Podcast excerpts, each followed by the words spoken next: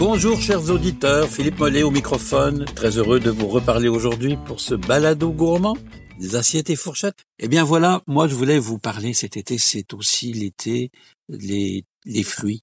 Les fruits que l'on découvre et que j'aime particulièrement. Moi, je me régale souvent, savez-vous, de plus de fruits que de desserts compliqués, sophistiqués, même de gâteaux.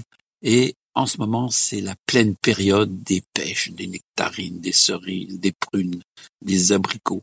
Et je me suis posé la question, je me suis dit, comment se fait-il qu'on vende dans les supermarchés encore aujourd'hui, dans certains magasins, des fruits qui sont pas mûrs, des fruits qui n'ont pas de goût? Eh ben, la réponse, elle est très simple, c'est que la consommation pousse les grandes entreprises et les centres d'achat à acheter des fruits qui sont cueillis verts sur l'arbre, et ça c'est bien dommage.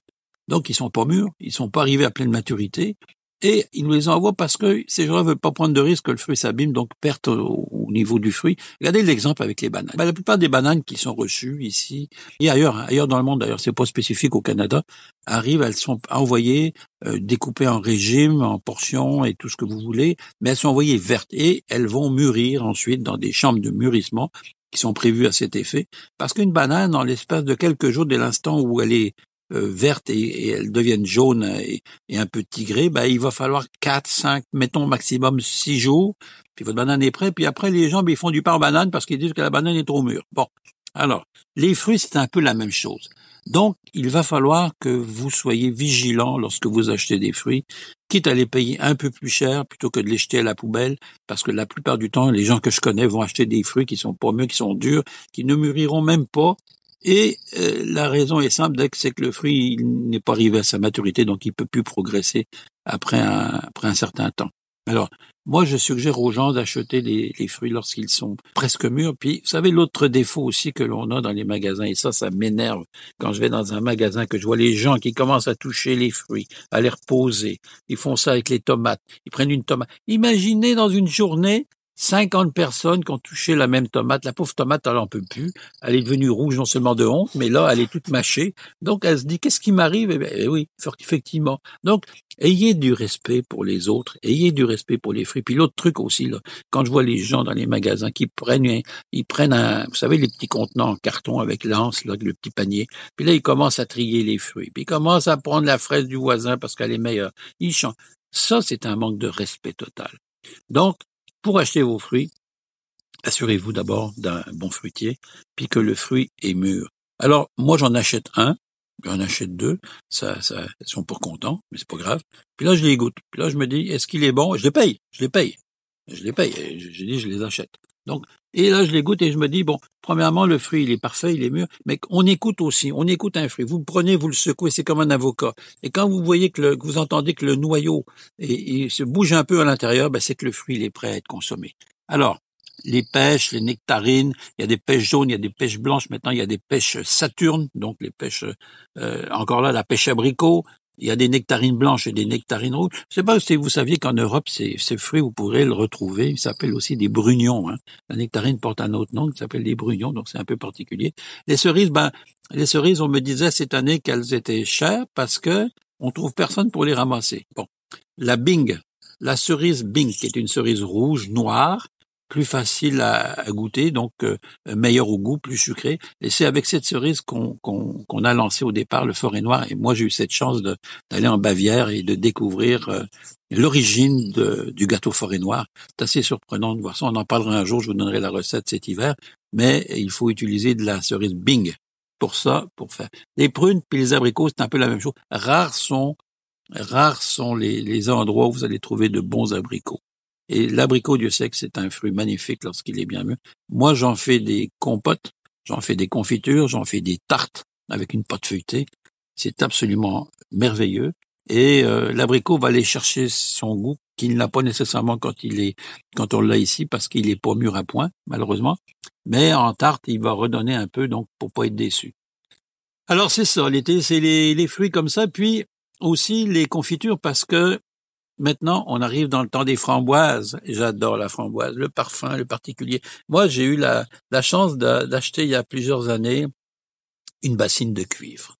Car c'est toujours dans le cuivre, dans les bassines de cuivre, dans les casseroles de cuivre, qu'on fait les meilleures confitures. Je me rappelle, ma grand-mère me disait toujours, la bassine de cuivre, du sucre de canne, une cuillère de bois et trois kilos de fruits, pas plus à la fois.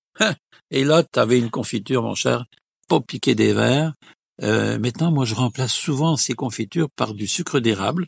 Donc, c'est moins sucré, c'est meilleur au goût, puis en plus, ça, favorise l'économie locale. Alors, je vous donne une recette type que moi, j'utilise hein, pour euh, euh, pour faire une confiture de framboise. Donc, si vous n'avez pas de bassine de cuivre, ben faites-la quand même. Mettez-la dans une eau, dans un faitout, dans ce que vous voulez, dans un creuset si vous en avez, parce que je sais qu'on donne le nom. Mais euh, la bassine de cuivre, franchement, c'est meilleur conducteur, donc euh, c'est plus facile, à feu doux. Alors vous partez avec vos fruits qui ont et, et je dis aussi une chose. Hein, souvent les gens vont dire ah ben on prend des fruits qui sont moins beaux. Non, erreur. Les grands confituriers du monde vont utiliser des fruits qui sont au maximum de leur qualité. On ne prend pas des fruits qui sont abîmés. Là. Des fruits qui sont abîmés, vous n'aurez jamais la même, la même confiture, soyez assurés. Mais on prend le meilleur du fruit. Alors vous prenez, mettons, quatre tasses de framboises. Je vous donne un exemple comme ça. Vous multipliez si vous voulez faire plus. Quatre tasses de framboises, rabord, et deux tasses et demie de sucre d'érable. Deux tasses et demie de sucre d'érable. Vous allez ajouter un bâton de vanille ouvert en deux, donc vous ouvrez votre euh, euh, gousse de vanille ou bâton de vanille ouvert en deux, de façon à bien gratter les petits points noirs, la vanilline qui se trouve à l'intérieur. Et moi, j'ajoute, j'ai fait pousser dans mon jardin cette année de la verveine, et pour faire des tisanes, des infusions, et j'ajoute à peu près une dizaine de feuilles de verveine, et je laisse mijoter tout ça pendant, je vous dirais, euh, cinq minutes à feu moyen, à feu doux. Là, le sucre va fondre tranquillement, les framboises et presque aussitôt, je vais égoutter les framboises, parce que la framboise, je veux regarder. Ça cuit vite une framboise, hein, c'est pas quelque chose qui cuit longtemps. Et euh, lorsque la framboise est égouttée, je fais réduire mon jus de moitié. Je remets les framboises, pas besoin de mettre de pectine. Je finis avec un jus de citron à l'intérieur. Et là, ensuite, je passe le tout. Je retire le bâton de vanille, je retire la verveine et je mets en bocaux. Et là, je stérilise pendant euh, euh, le temps nécessaire. Voilà, ça c'est une confiture simple que vous pouvez appliquer avec des fraises, avec ce que vous voulez, donc c'est facile. Je voulais vous parler des boissons en canette. Des boissons en canette maintenant, vous avez vu dans les succursales de la SAQ, vous arrivez, vous avez un rayon maintenant d'à peu près 50 variétés de boissons en canette qui sont euh, du morito, du, du, gin, du bloody César, de la vodka aromatisée, Quoi en penser? Ben, c'est parce qu'on a voulu encore là faciliter donc la vie des gens en se disant, c'est un peu comme le prêt à manger. On s'est dit, ben les gens ils ils voudront pas acheter une bouteille de vodka, acheter du clamato. Pourtant, c'est comme ça que c'est le meilleur à faire là. On a tout préparé ces cocktails, ces mocktails comme on donne le nom, souvent pour vous dans des canettes d'aluminium. Et euh, toutes ne sont pas égales en qualité, toutes ne sont pas égales au goût. Par contre, c'est ça facilite la vie de bien des gens, notamment les gens qui vont sur des bateaux, notamment les gens qui vont en pique-nique ou qui partent dans leur euh, caravane. Donc, ça va faciliter la vie de bien des gens. Alors, ce côté utilitaire, par contre, maintenant, je vous dirais qu'ils vont pas tous vivre, ils vont pas tous survivre, parce qu'il y en a trop et il y en a beaucoup trop au point que on sait plus quoi acheter. Et quand je posais la question cette semaine à un gérant de, de SAQ, je lui dis, pouvez-vous me conseiller? Il dit, je ne sais pas moi-même. Comment voulez-vous que je vous conseille? Il dit, il y a tous les jours, il en rentre un ou deux. Alors, ça va un peu faire comme la bière. Malheureusement, on semble qu'on comprenne pas toujours. La bière, vous savez qu'il y a en ce moment un désappointement au niveau, désaffection, j'allais dire, peut-être au niveau des microbrasseries. Il y a beaucoup de microbrasseries, il y en a trop, et il y a certains qui, certaines microbrasseries qui vont mourir peut-être parce que, évidemment, euh, il faut se partager le gâteau. En terminant, une petite adresse, si vous allez dans les cantons de l'Est, allez faire un tour au marché locavore de Racine, cette petite ville. Eux ont compris de mettre en évidence l'économie locale. Alors vous allez découvrir dans ce marché des artisans du coin, et je dis bien du coin, qui viennent et fin de semaine, du matin donc euh, vers 10h jusqu'à jusqu'à 17h, vous proposer du pain maison, ils vont vous proposer du chevreau parce qu'on fait du chevreau localement, on fait de l'agneau bien sûr aussi, il y a, de il y a pas mal d'élevage d'agneau en Estrie, des fromages, on est riche en Estrie, hein, en fromage, fromagerie Campton et, autres, vraiment des fromages de qualité, des légumes bien sûr parce que c'est la saison. Alors ce marché qui est un vrai marché paysan, un vrai marché fermier pour moi, il faut le louanger parce que c'est vraiment fantastique. Le marché locavore de Racine dans les cantons de l'Est, vous allez l'adorer comme moi je l'aime. Sur ce, ben, je vous souhaite un bel été quand même, profitez-en, bon appétit, puis ayez du plaisir, respirez le basilic frais et faites-vous plaisir, invitez vos amis. Allez, à la semaine prochaine. On va voir, on va découvrir la semaine prochaine. Barbecue On parle de grillade. Allez, je vous embrasse.